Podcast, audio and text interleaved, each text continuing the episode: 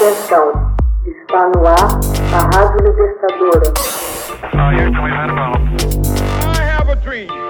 Assim sendo, declaro vaga a presidência da República. Começa agora o Hoje na História de Ópera Mundi. Hoje na História, 10 de março de 1940, diplomata norte-americano visita Londres após tentar negociar a paz com Hitler. Em 10 de março de 1940, o subsecretário de Estado dos Estados Unidos, Sumner Welles, visitou Londres após o um encontro com o chanceler alemão Adolf Hitler, em que discutiu uma proposta de paz feita pelo primeiro-ministro britânico Neville Chamberlain. Diplomata e especialista em América Latina, Sumner Welles passara os primeiros anos de sua vida profissional promovendo a política de boa vizinhança do governo Franklin Roosevelt, na condição de diretor de assuntos para a América Latina do Departamento de Estado.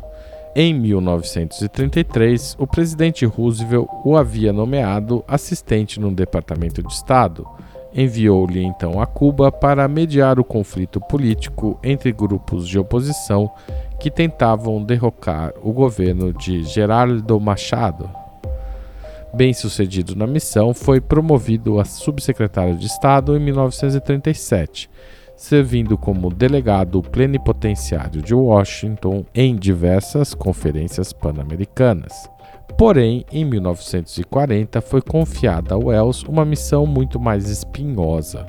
Com a invasão da Polônia pelas tropas alemãs, havia eclodido na Europa seis meses antes a Segunda Guerra Mundial. Wells faria uma viagem exploratória passando por Berlim, Roma, Paris e Londres, na esperança de, pelo menos, poder conter a hecatombe que se anunciava. Após uma curta estada em Roma, para o encontro com Benito Mussolini, Wells encontrou-se com Hitler nos dias 1 e 3 de março. Na véspera, Hitler tomara a desusada medida de expedir uma diretiva para as conversações com Sumner Wells. Aconselhava que deixassem Wells falar tanto quanto fosse possível. A diretiva traçava cinco pontos para a orientação de todos os altos funcionários que deviam receber o emissário especial dos Estados Unidos. O principal argumento devia ser o de que a Alemanha não havia declarado a guerra, mas sim a França e o Reino Unido. O Führer oferecera paz em outubro e elas a haviam recusado. O objetivo de Londres e Paris seria destruir o Estado alemão, e a Alemanha não restava outra alternativa que não prosseguir a guerra, argumentava Hitler. Hitler temia que Wells quisesse convencer Mussolini a se manter completamente afastado do conflito. Como resultado, o Führer bombardeou Wells com uma interpretação propagandística dos recentes eventos, acusando a Inglaterra e a França pela eclosão da guerra. Wells informou a Hitler que ele e Mussolini haviam entretido uma longa construtiva e útil conversação e que o Duce acreditava que, abre aspas, ainda havia possibilidade de promover uma paz firme e duradoura, fecha aspas. Hitler concordou que poderia haver paz, mas só depois da vitória germânica na Europa.